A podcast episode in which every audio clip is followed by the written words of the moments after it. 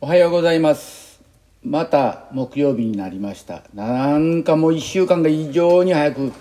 日は午後にですね、えー子供3人が来てまあ私の子供じゃないんですけども。さあ何をやってやろうかと今から作戦を一人で練っている最中です。で今日の1曲目は、えーミュージシャンフォークシンガーっていうのかな。リリーの「オレンジ村」っていう曲なんで「オレンジ村から春」っていう1976年。実は私が日本の大学に入学した年の曲なんですね。でこのリズミカルなテンポが非常に好きで昔からちょくちょく聴いてて今日偶然見つけたのでかけました。で、えー今日実はですねいろんなことがさたった1時間の間にあったんですけれども一つは春蔵がツイッターに上げてたんですけども高校時代何とも見えない体型。まあようこんな体で高校の時陸上やってたなという。まあそういう、えーニコちゃんマークの顔のステッカーが貼られた春蔵の写真を見ましたけども。あれじゃあ絶対無理だわな。まあおそらく女の子であそこまで痩せさせられると。痩せてるって言わないんですよね。痩せさせられるって僕は言うんですけども。要は顧問が痩せろ痩せろ痩せろ痩せなさい攻撃をするからゆえに選手たちは食べない。お腹空いてても食べない。食べないから体脂肪が減っていく。今度どうなるかというと体脂肪が減っていってしまうとホルモンの分泌が悪くなり女の子にとって女の子にとって必要な生理というものが来なくなっちゃう。こういう過激なことを日本の高校ではまだ未だ行われてる。幸い彼女は気づいて自分の元の体に戻して今では元気はつらつの春蔵で走っております、えーこの7月ぐらいからシーズンが戻ってくれば彼女も元気な姿で走ってもらえると思っているんですがさてそんな中で今日朝一番に今大学の4年生日本の大学ですね4年生の子たちは就職活動に大あらわなんですね。でたくさんまあ願書っていうのかなアプライしてるみたいですけれどもなかなかこれといったところ見つからない。で企業は企業でやはりまあ自分とこに適した社員いや自分とこの話を理解できる社員それを取ろうと採用しようというふうに思ってるとは思うんですけどもなかなかその学生と企業の思惑っていうものがうまくいかないような気がしますね。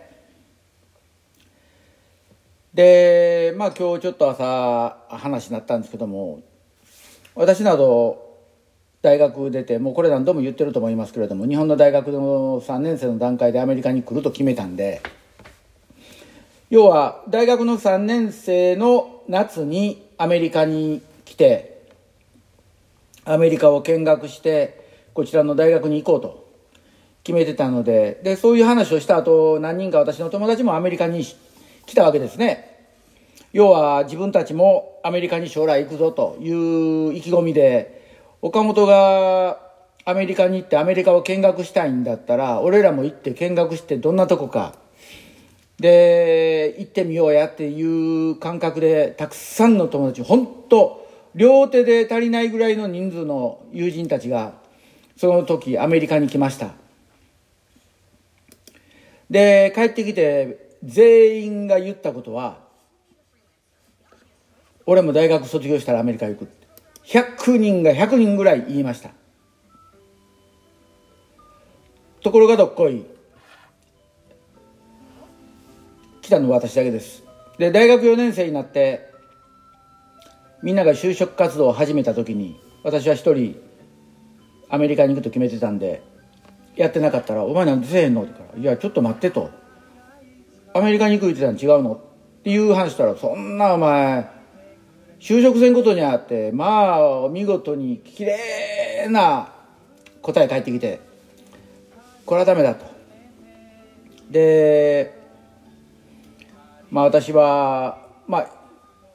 ある程度そこまで予測してたけど全員が逆に結果的には一人で来たことが良かったんですけどまあ卒業してアメリカに来ました。できまして大学院に入って大学院卒業しました。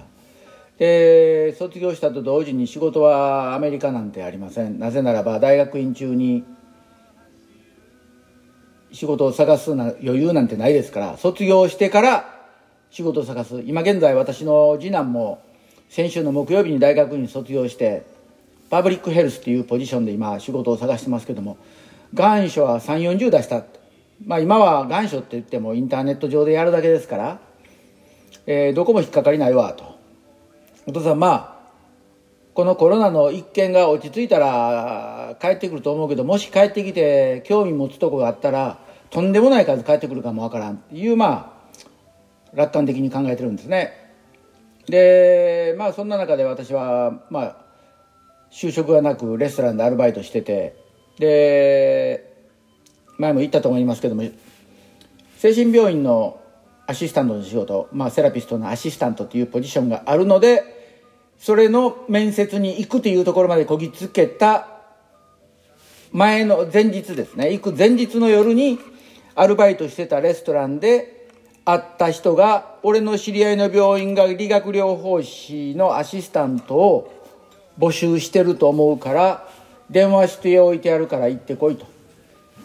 て言った。でその時に言ってくれたおっさんがおっさんがって言ったら怒られるな人は実はフランク・ショーターさんやったというまあ巡り巡り巡りっていうか人の出会いってすごいもんがありますよね。フランク・ショーターさんは私も知ってましたけどもまさか目の前にいる人がそうだと思わないし似てる人がいるな程度だったんですけども実際その人がフランクさんだったっていうことで驚きました。でまあ働き出してっていうかまあ採用されてでアシスタントとして半年働いて5ヶ月目に与えられた仕事がまあ非常に手強い高校生の女の子のリハビリ、まあ、体は6箇所いやもっとか。13箇所やったかな。骨折してそれのリハビリをやってる最中で痛い痛い痛いどこを触っても痛いところがまあ幸いにも私が触って動かすと痛みはないと。まあこれはお便所らで言ってくれたんじゃないかとは思うんですけども。でお手伝いさせてもらって実は治癒が非常に早かったんですね。これは自分でも驚きましたけども一番驚いたのは私のボスだと思うんですよ。でそのボスの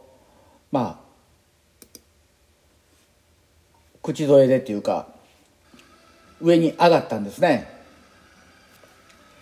えー、一つ上のレベルに上がってフィジカルセラピストとして働けるようになりまして。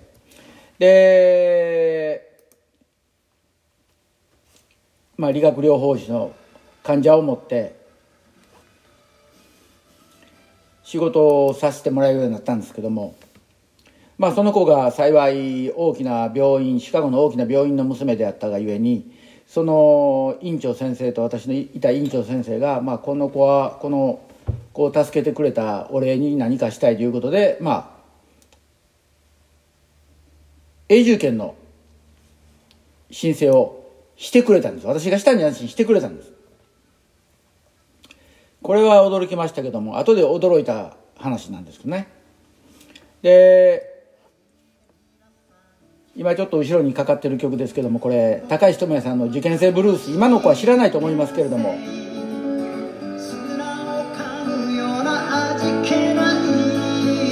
僕の話を聞いと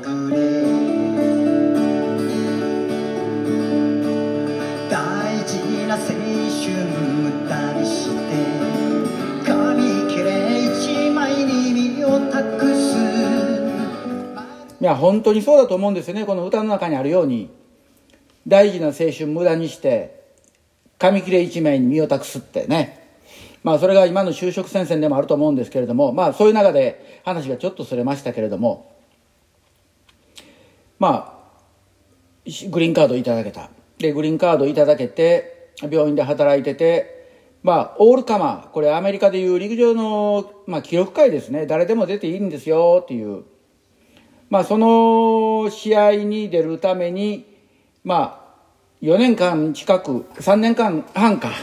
陸上もやってなかったんで、体なまってるから、まあ、何か出てみようかな、マスターズででもいいや、思っていう感覚で、陸上の練習をやってた。で、大学の陸上競技場、コロラド大学の陸上競技場は学校から1マイル、1.6キロ離れたとこにあって、室内競技場は学校のキャンパス内なんですね。で、室内競技場は、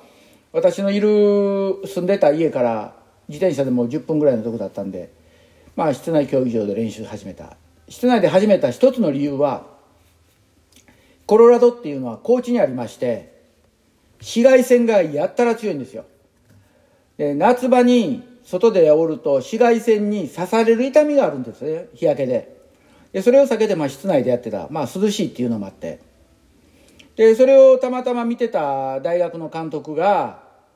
君陸上のこと知ってるみたいやな。ちょっとうちでコーチせんか?」って言われたのがことの発端でコロラド大学の陸上部のコーチになったのがこんな些細なことなんですよ。だから人間でどこで何がどう起こるかわからないっていうのが自分の人生の全てだと思うんです。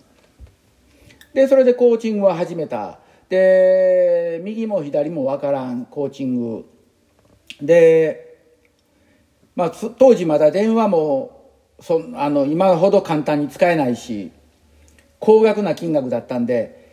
えー、手紙だったと思うんですけども臼井純一に聞いたんですよ。どんなふうなことがええんかなとか。でその時に臼井から言われたんがまあ、大きくスケジュール組みゃいいんじゃないのっていう、まあ、非常に大雑把な答えもらった記憶があるんですけども。でまあそんなこんなでまあスケジュールを年間ので組んで週、えー、月間で組んでで週間で組んででその日のスケジュールというマクロからミクロへ落としていく形のスケジューリングを作っていってまあやったんですけどもそんな中で、何でしょう。偶然が偶然で私の、まあ、指導が割とうまくいったんですね。で、それでまあ大学の方もコーチングにっていうことで、で、偶然その時にアメリカのウィスコンシン大学に博士号を取得するために来てらっしゃった当時の陸上部監督、日大陸上部監督の沢村博先生がどこでどう聞きつけたか私がいることを知ら、えー、知ってられて、で、夏場に日本のジュニアがアメリカに遠征来る。それを沢村先生がアテンドしてくれと言われたけれども、俺は忙しいからできんから、この子がおるから、この子に頼めっていうところで、私にまた流れてきたんですね。でそれが私が日本のナショナルチームの仕事を始めたきっかけでもあるんですでまあジュニアのお手伝いしたりで一緒に遠征することによって世界ジュニアにも行って世界ジュニアでは当時まだソビエトユニオン東ドイツっていうねドイツも東西分分断されてる時代えー、我々がなかなか目にすることのできない練習を世界ジュニアで目の当たりにして衝撃を受けて自分の練習の基礎にもなった。思うんです。でそうやってるうちに今度は自分が教えてる選手が伸びてくる。しかし反面言葉悪いですけども端にも棒にもかからん子が入ってきて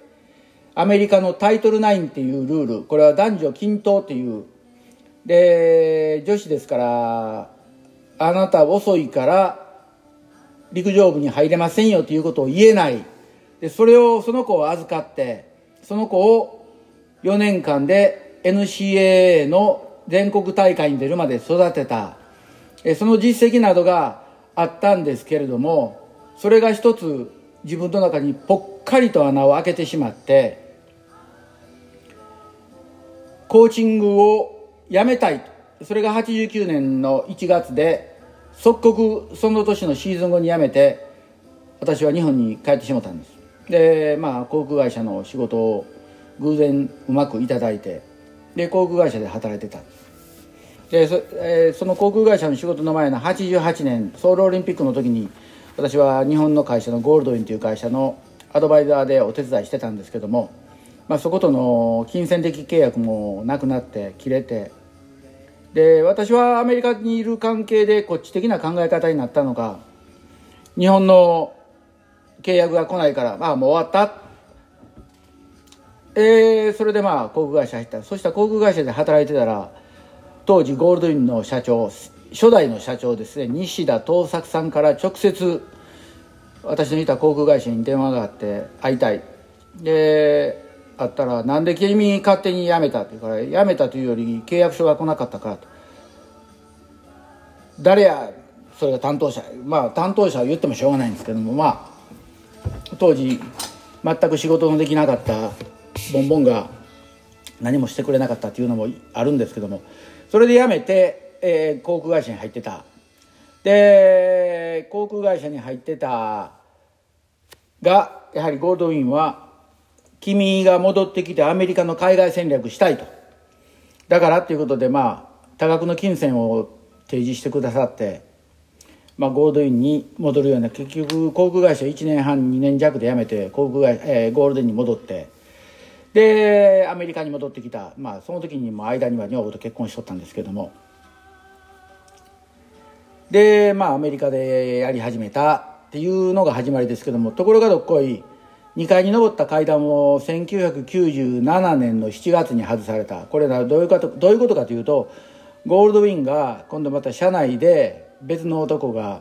ゴルフをする。ゴルフをするからゴールデンゴルフをするからもう陸上の海外反則はいらない。陸上の海外戦略はいらない。いう企画案を私の知らないところで出してて。で結局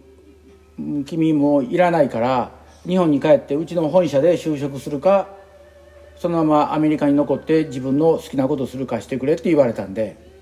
いや日本に帰る趣旨っていうのはなかったし子供もいたし子供をこちらで育てるつもりでいたんで辞めました。就職もせず。でまあ幸いにもその前に私は国際陸連の公認のエージェント代理人のライセンス免許を取っていたんで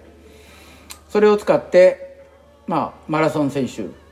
えー、当時まだ全く無名シモンリディア・シモンをルーマニアから引っ張ってきて彼女を育成して初めて出したのがあいやえ初めて出したのが97年。ゴールドインの時に彼女はゴールドインと契約してたんで彼女を出してで98年ですね。初めて私が独立した時に彼女を日本の大阪の試合に出して優勝でそこからまあエージェントとして割と名前が売れ出してところがね私はバカというかお人よしというか仕事のことを教えてやったアメリカ人のボンクラに根こそぎ選手抜かれてまあ節操がないというか日本の実業団のお手伝いしてたにもかかわらずその男がまあ実業団にいいことばっかり言って私が関連してたチームも全部持っていかれてまたまた窮地に陥ったんですけど不思議なもんですね。人間って窮地に陥ったらまた新たなことを考え出すんですよ。で徹底的にまあ諮問をやって強化して強くしてまああとアメリカ人の陸上選手、えー、ハンガリー人の陸上選手と海外の選手をなんだかんだと25人持つまでの大きくなったんですね。当時は、まあ、日本の実業団もボールダーで合宿しててでその大バカモンのアメリカ人はそれらその日本人の実業団の手伝いをしててそれで未然を稼いでた。私はもうエージェントとして世界飛び回る生活をしてたんですけどね。